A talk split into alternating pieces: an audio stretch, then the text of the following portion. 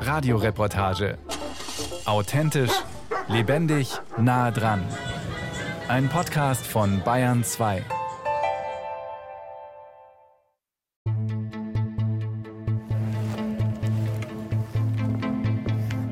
Alpha hier Bravo, kommen. Feindmeldung aus dem Bereich. Alpha hier Bravo, ich habe Feuerkammer von der Richtung, kommen. Ah, hier Alpha. Ein Funkspruch geht ein bei Hauptmann Felix. Er will in der Öffentlichkeit nur unter diesem Vornamen genannt werden. Seine Miene wird ernst, als das Funkgerät knackt. Über Funk wird Artilleriebeschuss gemeldet. Der Hauptmann blickt auf eine Landkarte vor sich. Er lehnt in einer der Luken seines Schützenpanzers. Der steht mitten im Wald, getarnt mit Ästen. Von hier aus gibt der Kompaniechef Befehle. Rund 100 Männer und Frauen, verteilt auf zehn Schützenpanzer, sind ihm unterstellt. Na, Alpha Bravo 3030 mit. So, also, die Situation doch wieder entspannt. Es wurde äh, feindliches Steilfeuer im rückwärtigen Bereich aufgeklärt. Das aber liegt nicht auf uns, deswegen für uns die Situation entspannt. Wir bleiben in unseren Stellungen. Entspannt.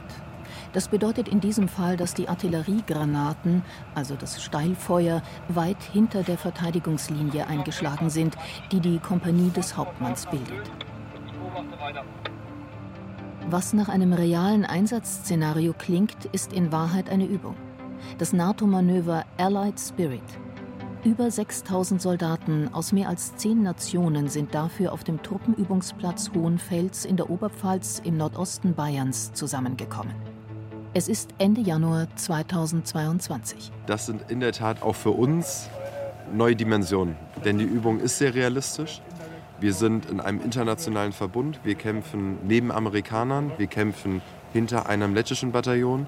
Wir haben deutsche Aufklärungskräfte noch davor. So, das ist wirklich ein äh, NATO-Gefechtsverband, der hier gegen einen Feind kämpft. In die Rolle der Feinde schlüpfen eigens dafür abgestellte Soldaten. Das Manöver, lange geplant. Nur ein Training für den Ernstfall. Doch der wirkt im Januar 2022 plötzlich so nah wie lange nicht mehr. Denn während die NATO-Soldaten in der Oberpfalz üben, tun russische Truppen zeitgleich dasselbe. Auch an der Grenze zur Ukraine finden Manöver statt. Über 100.000 russische Soldaten befinden sich zu diesem Zeitpunkt in den Grenzgebieten und auf der annektierten Halbinsel Krim. Aus heutiger Sicht das Vorspiel eines Krieges. Der Aufmarsch für das, was am 24. Februar 2022 beginnen soll. Russland greift die Ukraine an. Wir erleben eine Zeitenwende.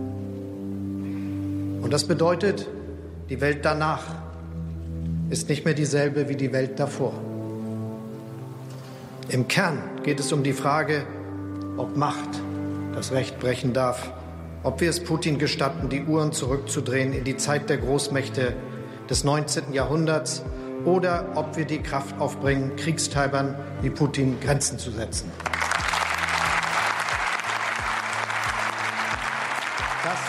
Setzt eigene Stärke voraus. Drei Tage nach dem Beginn des Krieges am 24. Februar verkündet SPD-Kanzler Olaf Scholz die Zeitenwende. Im Bundestag hält er eine Regierungserklärung. An einem Sonntag. 100 Milliarden Euro Schulden will die Bundesregierung machen. Die Bundeswehr soll so ausgestattet werden, dass sie die an sie gestellten Anforderungen erfüllen kann. Was für die Sicherung des Friedens in Europa gebraucht wird, das wird getan. Deutschland wird dazu seinen solidarischen Beitrag leisten. Dafür braucht die Bundeswehr neue, starke Fähigkeiten.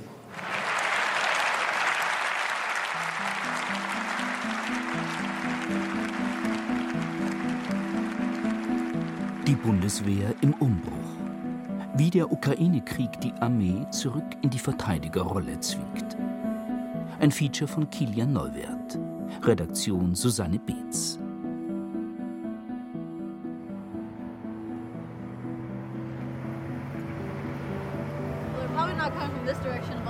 Zurück nach Bayern, nach Hohenfels, auf einen der größten Truppenübungsplätze Deutschlands. Dort trainieren NATO-Truppen im Januar 2022 für den Ernstfall. Das Manöver wurde lang zuvor geplant.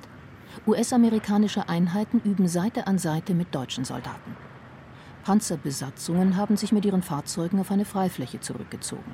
Einige rauchen, andere sichern das Gelände aus einem Erdloch heraus, wie Gewehre im Anschlag, bei Minusgraden.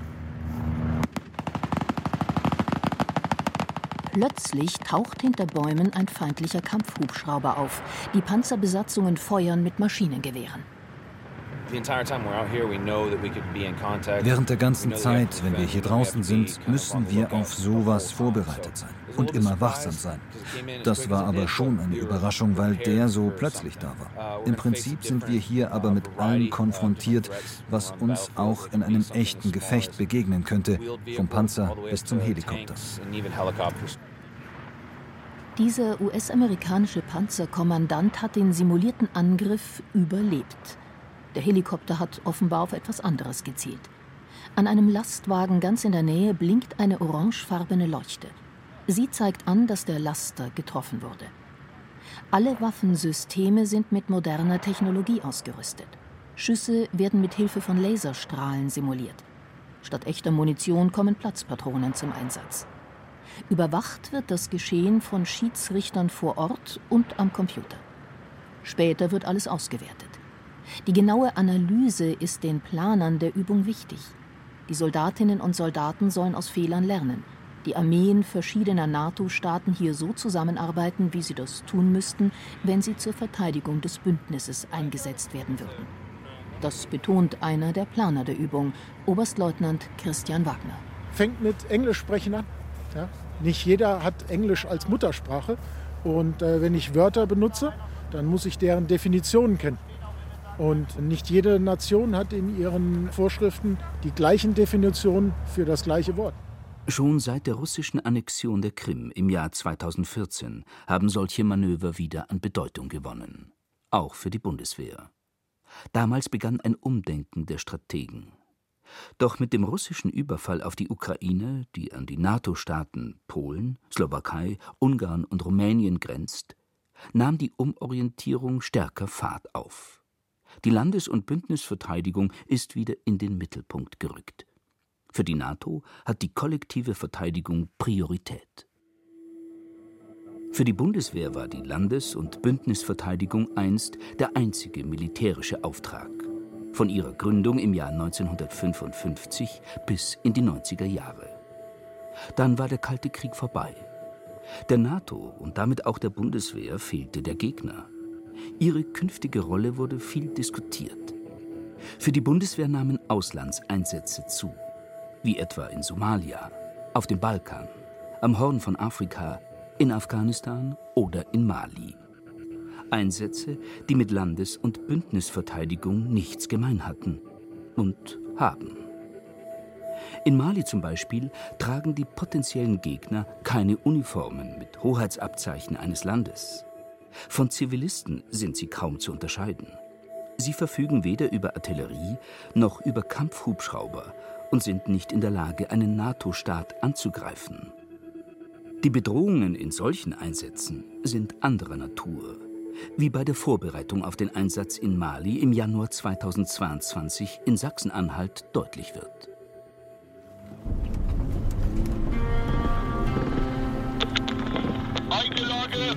Fahrzeug nicht mehr häufig. V2 Kfz. Des Weiteren 100 da. Ich weitere Meldung. Meine Absicht. Ich sitze nach links ab ins Waldstück. Trennung, Trennung, Trennung, Feindmeldung. Sofort die Schützen rechts vom Marschweg. Höhe Jäger welche, kommt. Ein Konvoi ist in einen Hinterhalt geraten. Ein Fahrzeug ist auf einen improvisierten Sprengsatz gefahren, den Terroristen versteckt haben. Es ist beschädigt, angesprengt, wie die Soldaten sagen. Jetzt werden sie beschossen. Unter anderem mit Panzerabwehrraketen sowjetischer Bauart, genannt RPG. Feind, immer noch in Marschrichtung auf 1, auf Bügelkette rechts vom Marschweg. Stärke, vier feindliche Schützen mit RPG. Eigene Lage. Fahrzeug nicht mehr rollfähig. Ein Schaden an Soldat Ambro. So hört sich eine Gefechtssituation über Funk an. Für die Soldaten einer der schlimmsten denkbaren Fälle in einem Einsatz wie in Mali. Das Szenario ist Teil der Einsatzvorbereitung und nah an der Realität, weiß Leutnant Fabian Höbel, Gebirgsjäger aus Mittenwald.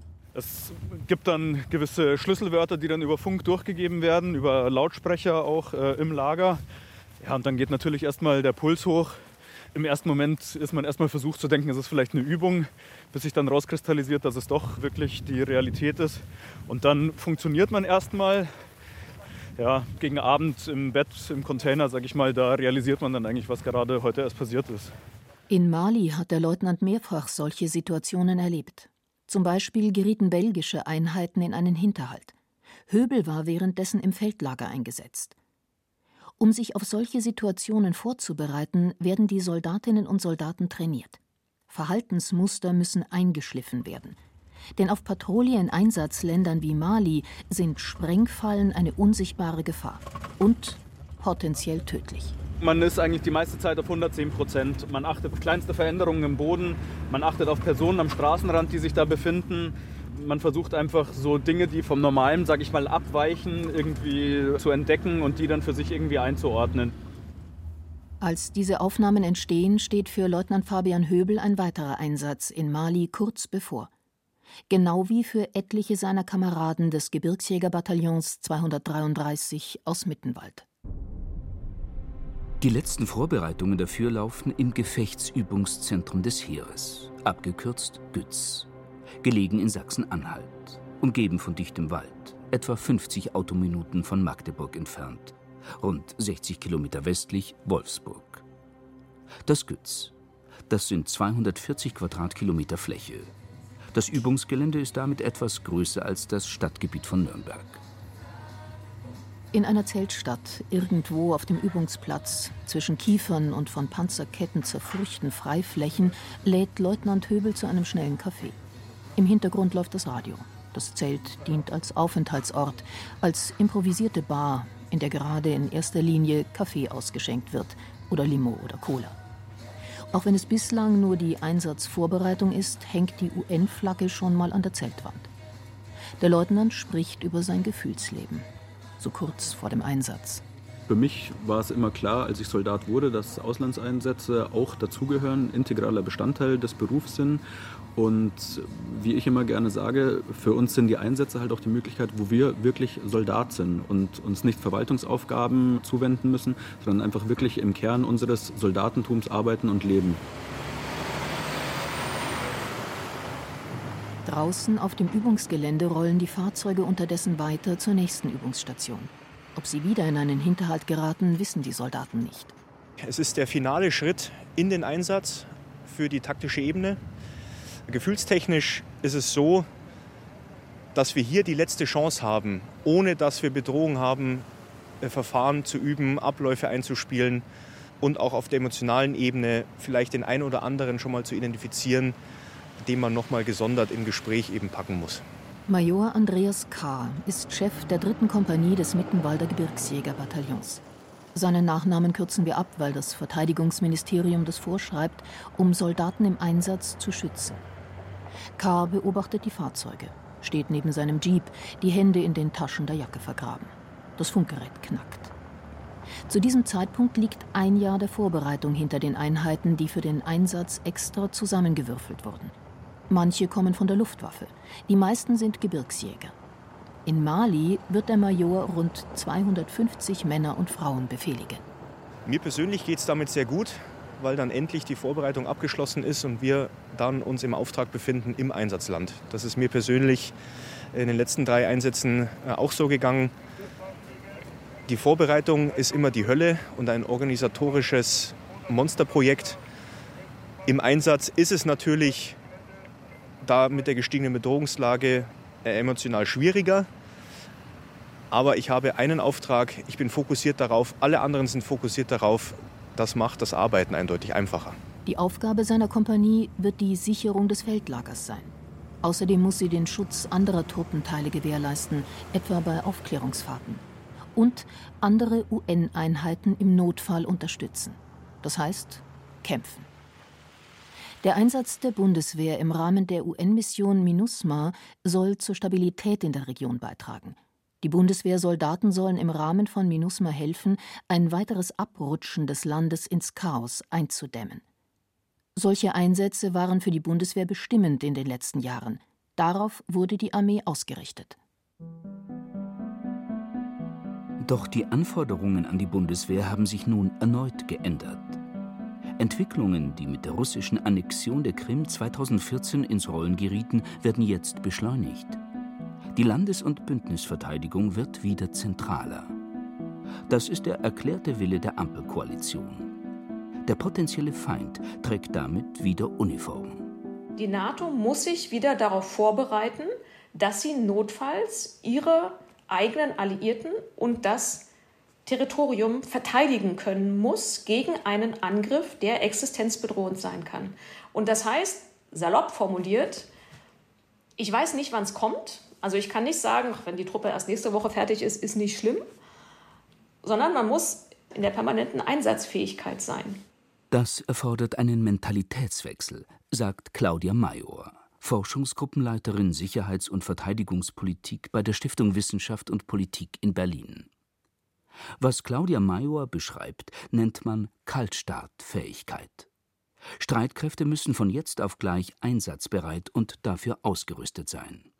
Es braucht ausreichend Munition, Treibstoff, Verpflegung und Gerät, eingelagert, funktionsfähig und verfügbar für den Verteidigungsfall.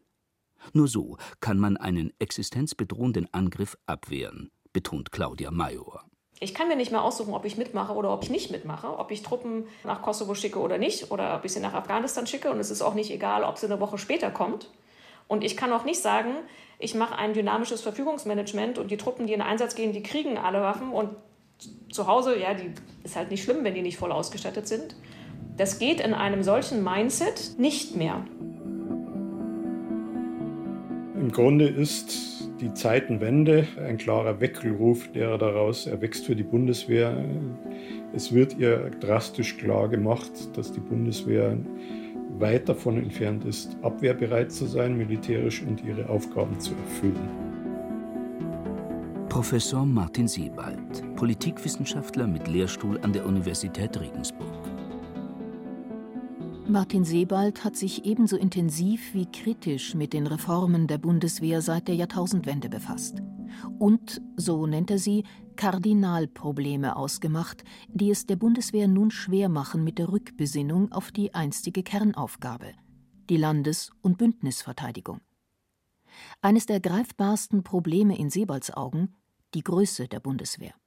Ihre Truppenstärke wurde wiederholt reduziert – Ende der 1980er Jahre betrug sie noch fast 500.000. Heute zählt sie etwas mehr als 180.000 Männer und Frauen. Darunter viel zu viele Offiziere, kritisiert Sebald. Alles zusammengenommen haben wir im Heer, das sich jetzt mal in den Mittelpunkt stellt, insgesamt einen Kampftruppenbestand von 24.000 Soldaten. 24.000 Soldaten, das ist gemessen an einer klassischen militärischen Organisation eine verstärkte Division. Deswegen sage ich, dass man damit im Grunde fiktiv nicht mal den bayerischen Wald verteidigen könnte. Geht man mal davon aus, dass eine Division etwa einen Gefechtsstreifenabschnitt von 30 Kilometern hat und man weiß, wie lang der bayerische Wald sich hinstreckt, weiß man, das ist nicht leistbar. Martin Sebald trägt beim Interview den dienstlich gelieferten Uniformgürtel der Bundeswehr. Schwarzes Leder, silberne Schnalle privat gekauft, darauf legt er Wert. An der Wand hinter seinem Schreibtisch eine Ernennungsurkunde mit Bundesadler. Denn Martin Sebald spricht nicht nur als Wissenschaftler, sondern auch als Oberst der Reserve. Vereinfacht gesagt also als nicht aktiver Soldat. Als einer, der nach seiner Dienstzeit die Bundeswehr noch immer unterstützt, wochenweise etwa. Vor diesem Hintergrund verwundert es nicht, dass sich Martin Sebald darum sorgt, dass Deutschland in den letzten drei Jahrzehnten auch bei der Reserve den Rotstift angesetzt hat. Wir haben zusammengenommen im Grunde diesen geringen Personalbestand und wir haben zusätzlich zu diesen aktiven Verbänden, die es derzeit gibt, kaum ein Aufwuchspotenzial. Was meint das? Man plant eine Armee natürlich so, dass sie in Friedenszeiten kleiner ist und dann zusätzlich über inaktive Einheiten verfügt, die im Kriegsfall mit Personal aufgefüllt wird. Das muss so sein, weil eine Einsatzarmee größer sein muss. Und das Fatale an der Bundeswehrplanung der letzten Jahrzehnte ist, dass man diese nicht aktiven militärischen Einheiten bis auf kümmerliche Reste äh, abgebaut hat. Aus dem Professor und Reserveoffizier spricht ein Realist. Eine Wiedereinsetzung der Wehrpflicht hält er für unwahrscheinlich. Genauso eine extreme personelle Aufstockung der Bundeswehr wie zu Zeiten des Kalten Krieges. Die zivile Personalverwaltung, die dafür nötig wäre, gibt es gar nicht mehr. Aber Sebald skizziert eine Idee für so etwas wie eine neue Reserve der Bundeswehr. In Zeiten des Kalten Krieges hatten wir einen Präsenzbestand der Bundeswehr von 500.000 und man konnte binnen Wochenfrist, weil Strukturen existierten und das Personal durch Auffüllen der nicht aktiven Einheiten die Bundeswehr auf eine Stärke von 1,3 Millionen Mann bringen. Es wäre auch unter den jetzigen Bedingungen völlig legitim, einen erklecklichen Anteil von nicht aktiven Verbänden wieder aufzubauen, die man im Einsatzfall mit Reservisten auffüllt. Also rein rechnerisch, ich habe das auch mal durchgespielt, wäre es durchaus denkbar, dass man etwa zu diesem Präsenzbestand einen Bestand von nicht aktiven Einheiten in ungefähr in der Stärke von 400.000 Leuten vorplant, die man erst im Einsatzfall auffüllt. Sebald schweben dabei Freiwillige vor, die als Reservisten dienen. Weil ich glaube, dass auch unter den Bedingungen der Aussetzung der Wehrpflicht, die wir natürlich einkalkulieren müssen, ich es schon für realistisch halte, bei einer Bevölkerung von 80 Millionen, die Deutschland ausmacht, 400.000 Männer und auch Frauen für einen Reservistendienst interessieren könnte. Denn rein rechnerisch ist, wenn man 80 Millionen mal durch 400.000 teilt, bräuchte man eigentlich nur jeden Hundertsten oder jeden Zweihundertsten, den man dafür interessieren kann. Und die wird man finden. Und selbst wenn man von diesen 80 Millionen Deutschen die Hälfte abzieht, die altersbedingt und sonst wie nicht wehrfähig sind, bleiben 40 Millionen übrig. Und es soll mir keiner sagen, dass sich unter denen nicht 400.000 fänden, das wäre dann ein Prozent, jeder Hundertste, der sich nicht aktiv für einen Reservistendienst erwärmen lassen würde. Diese freiwilligen Reservisten sollten in den Augen des Politikwissenschaftlers und Reserveoffiziers im Verteidigungsfall beispielsweise als einfache Soldaten herangezogen werden können, als Infanteristen oder im Heimatschutz, also nicht für Aufgaben, für die es langwierige Ausbildungen braucht. Vorbild für Martin Sebald sind dabei auch die ukrainischen Streitkräfte, deren Infanterie zahlreiche Erfolge vorzuweisen hat der es vielfach gelang, auch russische Panzer mit leicht bedienbaren und transportablen Panzerabwehrwaffen zu bekämpfen. Fürst Wrede Kaserne in München. In einem Besprechungszimmer empfängt Markus Wick, Oberst der Reserve. Hinter ihm hängen Verbandsabzeichen aus einer anderen Zeit. Von Bundeswehreinheiten, die längst aufgelöst sind. Doch hier ist etwas Neues im Entstehen, was an alte Gedanken anknüpft. Wick ist Kommandeur des Heimatschutzregimentes 1. Im April 2022 ist das Regiment aus einem längeren Pilotprojekt hervorgegangen. Im Spannungsfall können wir natürlich auch, um die aktive Truppe zu entlasten, Wach- und Sicherungsaufgaben, sprich den Objektschutz für entsprechende militärische Anlagen wahrnehmen. Da denke ich jetzt beispielsweise an militärische Flughäfen, Kasernen, an Depots, Logistikumschlagplätze und dort sozusagen Personal aus der aktiven Truppe für andere Tätigkeiten unterstützen respektive freisetzen. Das Heimatschutzregiment 1 in München ist der erste Verband dieser Art. Vier weitere sollen bis 2027 über Deutschland verteilt aufgestellt sein. Die Regimenter sollen rein aus Reservisten bestehen, die bei Bedarf unterstützen. Das gilt auch für den Katastrophenfall, für Überschwemmungen etwa. Klar ist aber auch, dass so eine Reserveeinheit heute nicht mehr sofort zur Verfügung steht. Dass es Tage dauern könnte, bis Zivilisten in Uniform antreten, wenn sie gebraucht würden. Konnten Reservisten in Deutschland einst verpflichtend zu Übungen eingezogen werden, ist ihr Dienst heute im Wesentlichen freiwillig.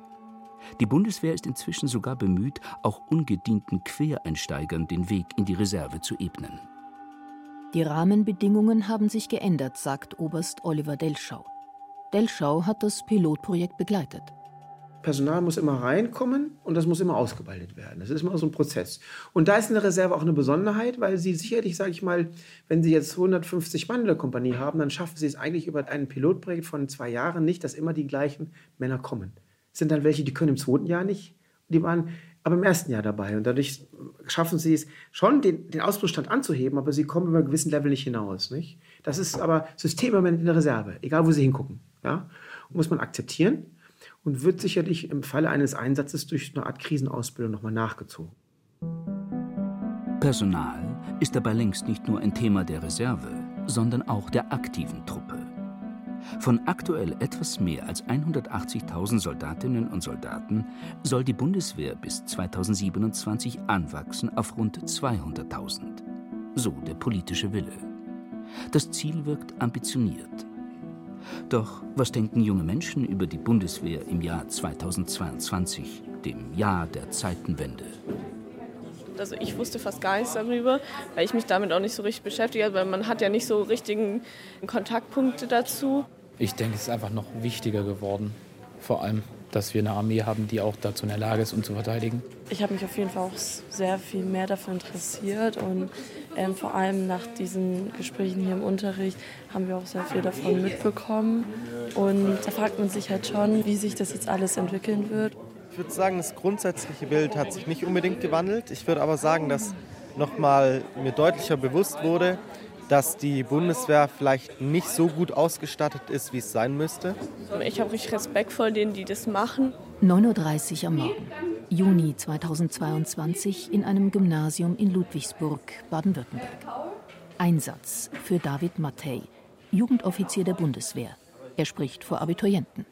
Letzten Monat gab es kurze Zeitpunkte, da hat man noch mal über Mali gesprochen. Kann sich jemand vorstellen von euch, warum? Warum das letzten Monat aktuell war? Kein Problem, genau dafür bin ich hier. Dann blicken wir mal nach Mali. Die Schüler sitzen dem Hauptmann entsprechend ihres Mottotages in Badehosen und Hawaii-Hemden gegenüber. Der letzte schlurft verspätet in Badelatschen herein, lässt sich auf einen Stuhl fallen, stützt den Kopf auf die Hände.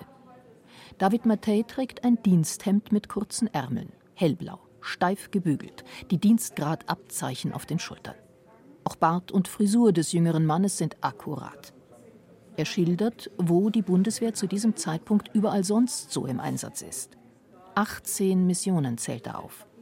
Die Mission in der Slowakei überrascht einen Schüler. Die ist auch brandaktuell jetzt als Reaktion auf den Krieg in der Ukraine. Sehr gut, ja. Wisst ihr, welche noch zur Ukraine gehören oder welche man dort einordnen kann? Ja, vielleicht die Litauen. Perfekt. Und dann ist noch eins, was zur. Ja? Richtig. Weißt du, was da ist, zufällig? Das sind so Kampfjets, also Eurofighter von der Bundeswehr, die dort eben den Luftraum überwachen und äh, Patrouillen fliegen. NATO-Missionen wie diese lassen die Bundeswehr in den Augen der Abiturienten plötzlich sichtbarer werden. Durch die Berichterstattung über sie und auch durch die Zusammenhänge mit dem Krieg in der Ukraine. An diesem Tag ist das Echo der Schüler verhalten positiv. Sie wirken interessiert, keinesfalls ablehnend. Einer weiß schon, dass er nach dem Abi zur Marine geht. Er will Offizier werden. Ihn reizen die Technik, die Möglichkeiten, die Seefahrt, sagt er. Ich habe da länger drüber nachgedacht und habe mich dann im Endeffekt dazu entschieden, weil mich das gereizt hat, der Beruf.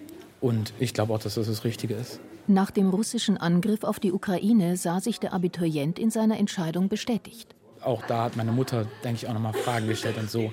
Und ich habe da auch nochmal intensiv drüber nachgedacht. Aber wenn ich deswegen die Entscheidung geändert hätte, dann wäre das von Anfang an sozusagen der falsche Beruf gewesen oder die falsche Wahl. Für die anderen ist eine Bewerbung bei der Bundeswehr eher kein Thema. Da habe ich andere Pläne. Ich habe das nie so wirklich in Erwägung gezogen, weil ich mich damit nicht so sehr auseinandergesetzt habe und es teilweise ein bisschen schwierig finde, sich dafür etwas zu verpflichten. Es ist nur eine Momentaufnahme. An einem anderen Ort, in einem anderen Klassenzimmer, wäre die Kritik an der Bundeswehr womöglich lauter gewesen. Doch klar ist auch, für viele junge Menschen in Deutschland ist der Besuch eines Jugendoffiziers heute der erste Kontakt mit der Bundeswehr. Seit die Wehrpflicht ausgesetzt wurde, muss sich kein junger Mann mehr gedanklich mit der Musterung auseinandersetzen. Post vom Kreiswehrersatzamt. Geschichte.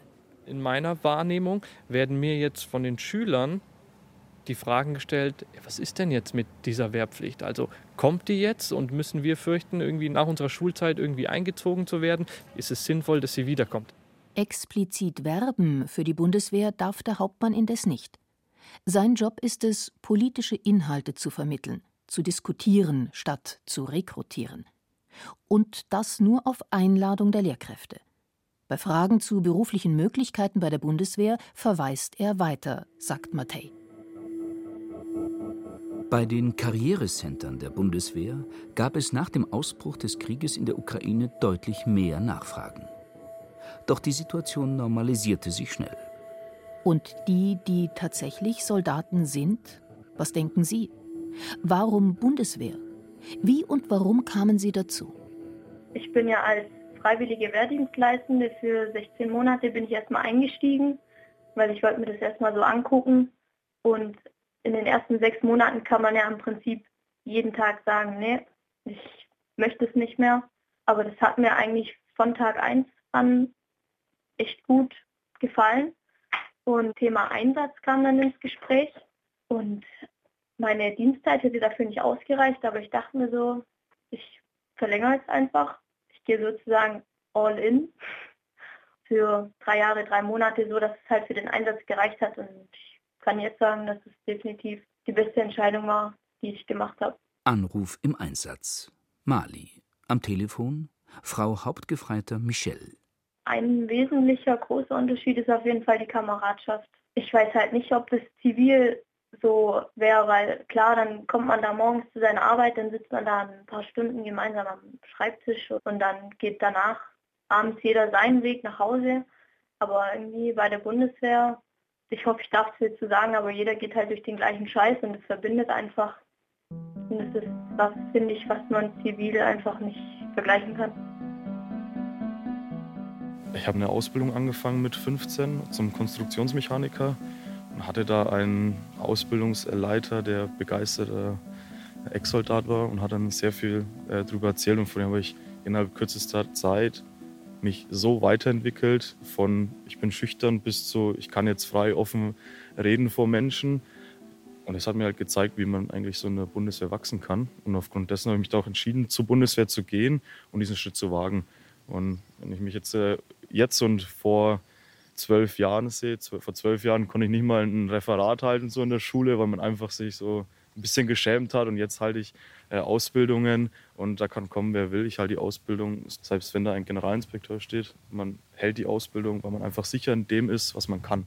Oberfeldwebel Bastian Scharp, 24 Jahre. Er ist Ausbilder bei der Luftwaffe. Was er sich wünscht, ist manchmal ein bisschen mehr Anerkennung durch die Zivilgesellschaft.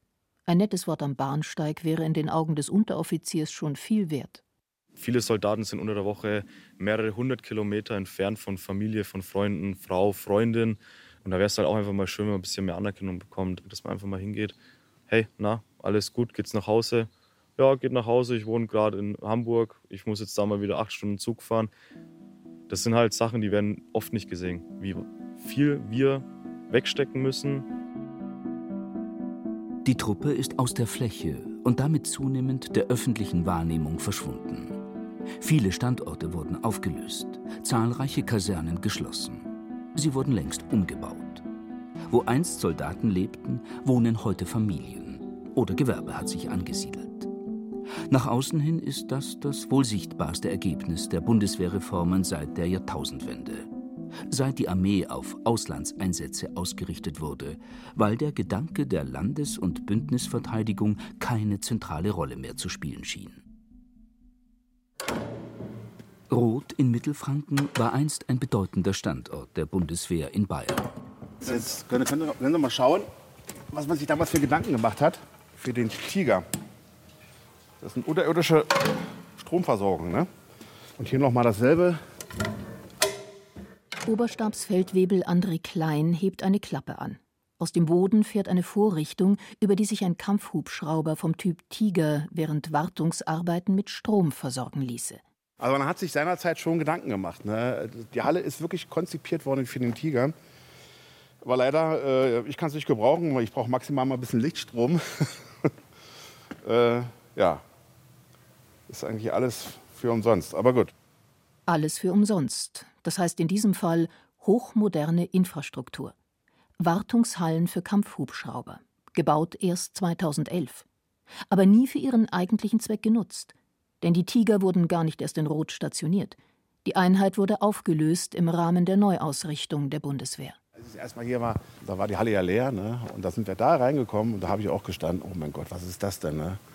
Das ist auch beeindruckend, so eine riesen Halle, na, total leer. Gut, und nach und nach hat sich dann, hat sich dann alles gefüllt und jetzt hat es wenigstens noch ein bisschen Sinn.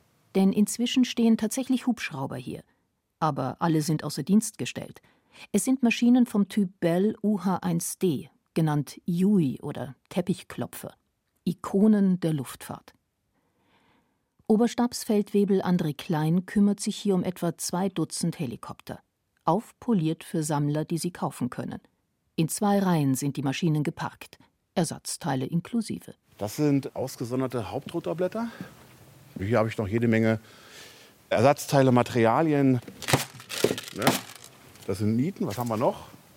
Ja, hier sind jetzt alles, hier sind nochmal Schräubchen. Ja.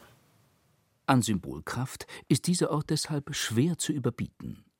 Das ausgemusterte Gerät aus Zeiten des Kalten Krieges mit zuverlässigstem Ruf steht in einer der modernsten Wartungshallen der Bundeswehr, die nie für das genutzt wurde, wofür sie errichtet worden war.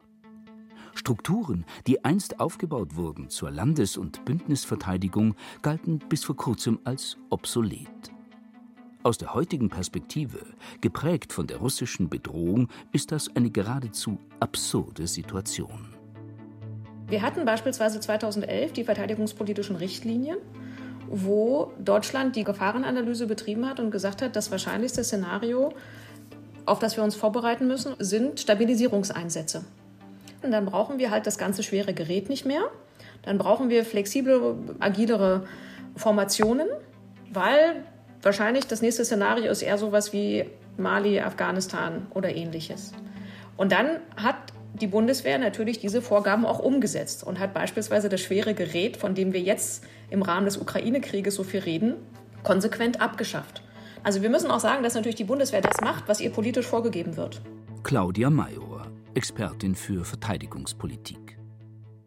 Darüber hinaus ist eben nicht eingeplant, auch hier, dass Panzer im Kriege ausfallen. Der Ukraine-Krieg zeigt es ja. Sie können auch bei den Leoparden davon ausgehen, wenn man sie in solchen Einsatz bringen kann, äh, nach zwei Wochen ist ein Drittel ausgefallen.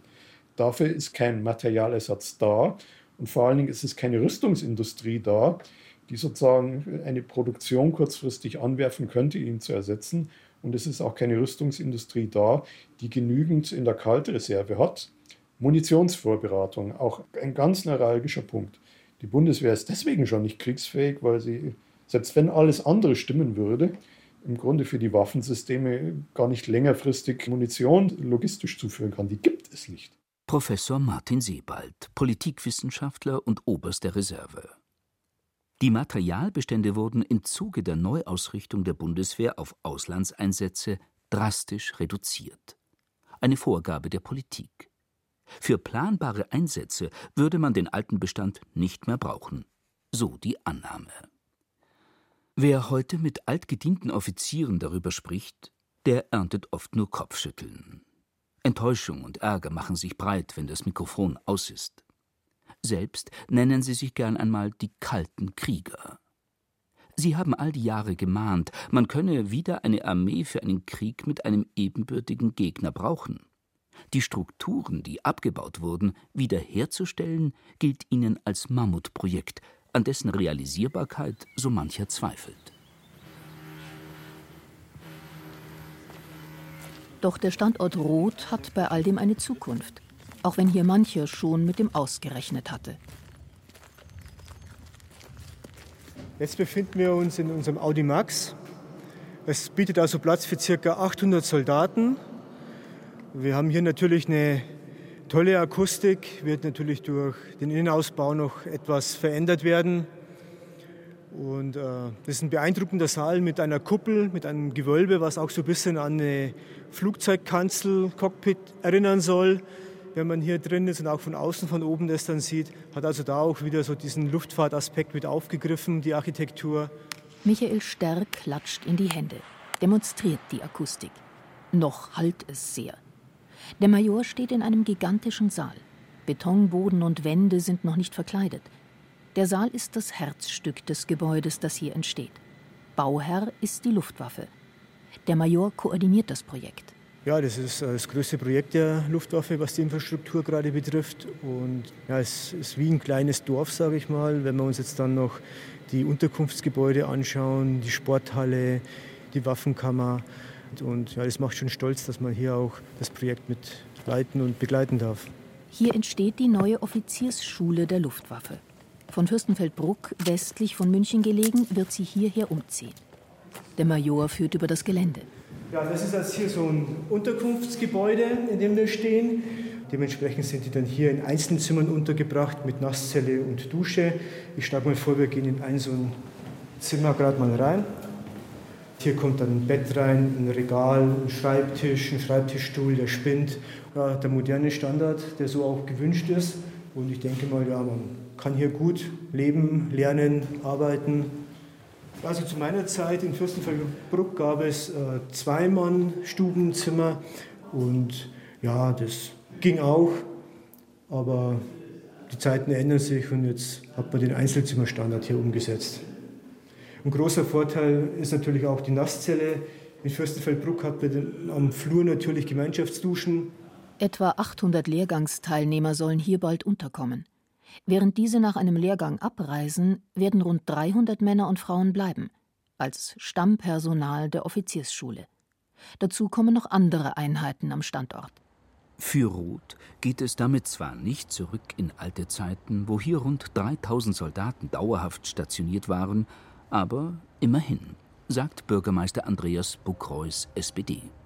Also das hoffen wir auch, dass natürlich dadurch auch ein gewisser Schwung kommt, weil der unheimlich wichtig auch ist. Und wenn ich da an früher denke, da gab es natürlich dann viele Tanzlokale, Kneipen und so weiter, weil natürlich auch viele Bundeswehrler mit da waren und es genutzt haben. Und jemand dann gesagt hat, Mensch, da eröffne ich einfach mal einen Laden und verdiene Geld damit.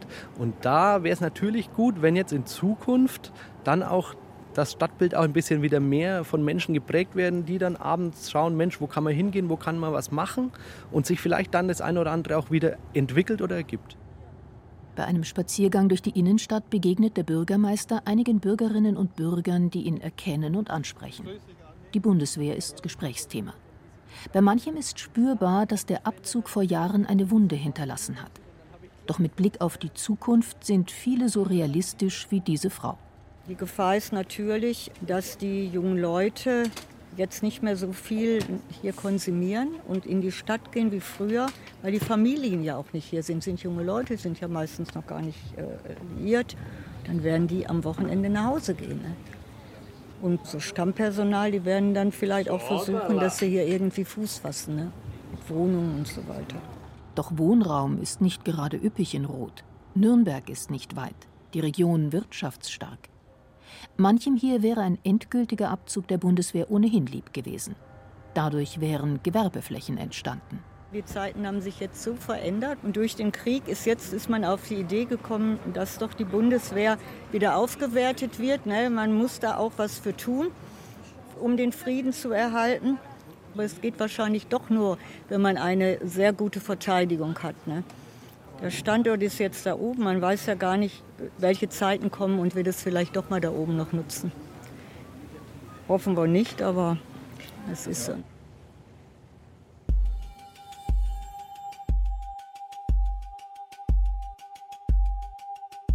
Die Bundeswehr aufwerten, das ist das erklärte Ziel der Ampelkoalition aus SPD, Grünen und FDP.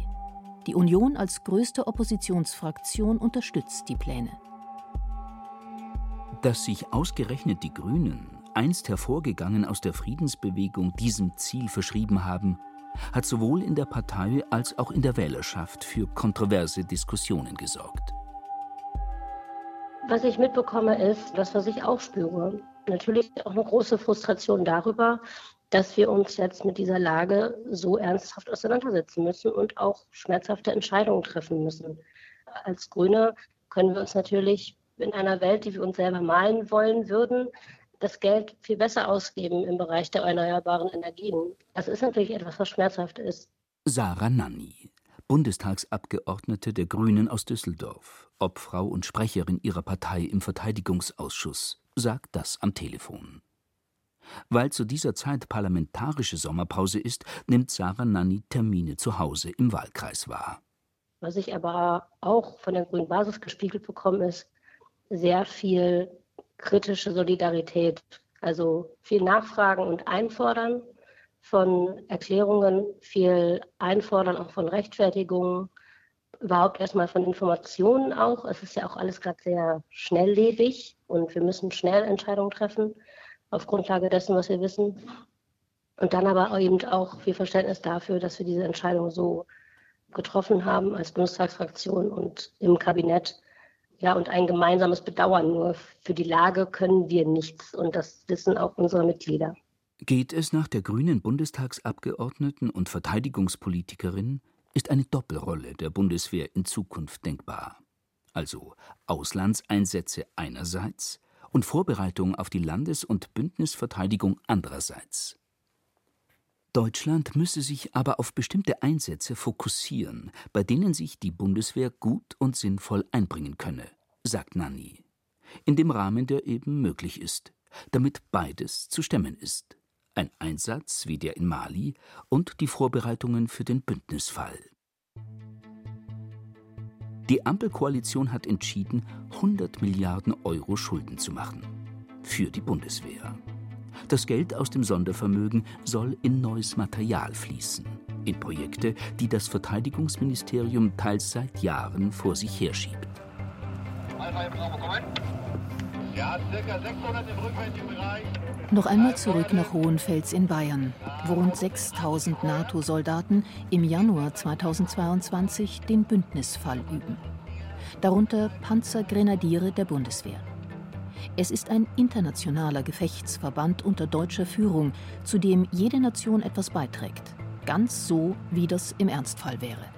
Auf solche Szenarien eben an der NATO-Ostflanke, an der russischen Grenze, auf diese Szenarien zielt genau dieses Übungsszenario, was wir hier in Hohenfels finden. Es ist besonders wichtig, dass wir mit den Amerikanern gut zusammenarbeiten. Das äh, hat uns die letzten Tage etwas vor Probleme gestellt. Heute Morgen habe ich mich deswegen persönlich mit dem amerikanischen Kompaniechef, der neben uns eingesetzt ist, getroffen. Wir haben jetzt ähm, Signalmittel ausgemacht, wie die Signalpistole, Flares schießen in verschiedenen Farben, verschiedene Anzahlen, sodass wir uns eben so etwas koordinieren denn äh, wir haben keine direkte Funkverbindung zueinander, da die digitalen verschlüsselten Funk nutzen und wir analog unverschlüsselten Funk. Statt zu funken, müssen die Soldaten improvisieren, Leuchtraketen schießen oder Melder auf Motorrädern schicken. Die Kommunikation ist die Achillesferse des deutschen NATO-Beitrags. Bekannt ist das Problem seit Jahren. 2010 machte der Wehrbeauftragte des Bundestages in seinem öffentlich einsehbaren Jahresbericht darauf aufmerksam. Und es ist nur ein Beispiel für die unzulängliche materielle Ausstattung der Bundeswehr. Jetzt soll das Problem angegangen werden, genau wie viele weitere, mit den 100 Milliarden Euro aus dem Sondervermögen. Major Andreas K., Kompaniechef der Mittenwalder Gebirgsjäger, den wir bei der Einsatzvorbereitung getroffen haben, hat die Kehrtwende der Politik nach dem russischen Angriff auf die Ukraine aus dem Einsatzland verfolgt. Er geht in Mali ans Telefon. Wenn ein singuläres Ereignis der Auslöser ist für so eine Debatte oder für ein Aufstocken eines Etats, dann ist es zu spät, die Versäumnisse vergangener politischer Generationen zu korrigieren. Das Militär hat dann nämlich schon lange nicht mehr die Chance, ein zweckmäßiges militärisches Angebot zur Erfüllung des gegebenen Auftrages zu machen. Ich würde mir wünschen, dass grundsätzlich auf den Bedarf einer Armee eingegangen wird, wenn sie einen Auftrag des Parlaments hat. Ich brauche keine Wertschätzung, ich brauche genügend Material und Mittel und Personal, um diesen Auftrag zu erfüllen. Wenn ich das nicht habe, kann ich ihn nicht erfüllen und das ist das Einzige, was ich möchte. Ich brauche keine Wertschätzung, ich brauche Mittel, um das zu tun. Ob das Sondervermögen langfristig etwas an der Situation der Bundeswehr ändern wird, ist noch offen. Für ein Urteil ist es zu früh. Vor allem, weil nicht klar ist, ob es auch klappt mit der Beschaffung der geplanten Ausstattung. Geht es aber nach der Verteidigungspolitik-Expertin Claudia Major, So kann Deutschland zum konventionellen Rückgrat der NATO in Europa werden. Vorausgesetzt, die Bundesrepublik investiert klug. Durch die neue NATO-Strategie ist Deutschland gehalten, mehr Kräfte für die Sicherung der NATO-Grenze im Osten bereitzustellen, für die sogenannte Ostflanke.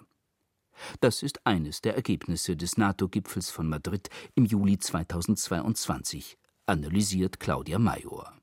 Mit Blick auf das neue Streitkräftemodell oder New Force Model ist es der Anspruch, dass die ca. 800.000 NATO-Streitkräfte neu organisiert werden. Und zwar werden sie in drei verschiedene Bereitschaftsstufen eingeteilt. Das heißt, eine ganz schnelle, eine mittlere und eine etwas eine deutlich längere.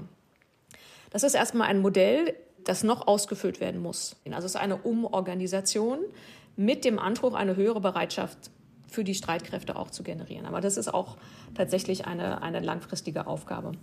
Das Zweite ist der stärke regionale Fokus, wo man die, die Streitkräfte und die Fähigkeiten versucht, stärker bestimmten Räumen zuzuordnen, insbesondere dem Baltikum. Das kann man machen, beispielsweise durch Vorausstationierungen von Munition und von Personal im Baltikum. Also ganz vereinfacht formuliert, dass, dass man äh, Munition und Material der Bundeswehr dort einlagert, wo sie möglicherweise eingesetzt werden könnte. Punkt 3 der neuen NATO-Strategie folgt dem Gedanken Deterrence by Denial, also Abschreckung dadurch, dass dem Gegner durch eine starke Truppenpräsenz von vornherein signalisiert wird, ein Angriff lohnt sich nicht. Die Gewinne, die sich der Gegner durch einen Angriff erhofft, werden viel geringer sein als die Kosten. Oder anders formuliert, die Kosten durch einen Angriff werden viel höher sein als die Gewinne, die sich der Gegner erhofft. Und deshalb lohnt sich ein Angriff nicht. Im Kern ist Abschreckung eine Kriegsverhinderungsstrategie.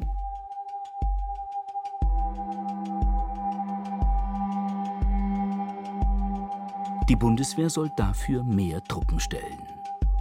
Für die deutschen Streitkräfte heißt es damit im Jahr 2022 zurück zur Landes- und Bündnisverteidigung. Zurück zu Aufgaben, für die die Bundeswehr einst gegründet wurde, für die sie aber nach vielen Schrumpfungen, Einsparmaßnahmen und der Neuausrichtung kaum mehr gewappnet ist, weil sie von der Politik für ganz andere Einsatzszenarien umstrukturiert wurde, als jene, die nun wieder möglich erscheinen. Im Jahr der Zeitenwende, in dem ein ganz neues Kapitel in der Geschichte der Bundeswehr aufgeschlagen wird weil Russland in Europa einen Angriffskrieg führt. Die Verteidigung des NATO-Gebiets ist plötzlich wieder ein denkbares Szenario.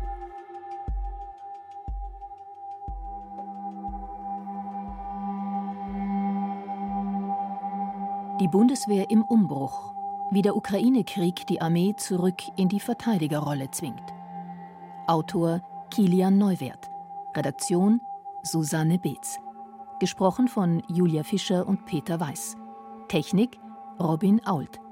Sounddesign Martha Bahr.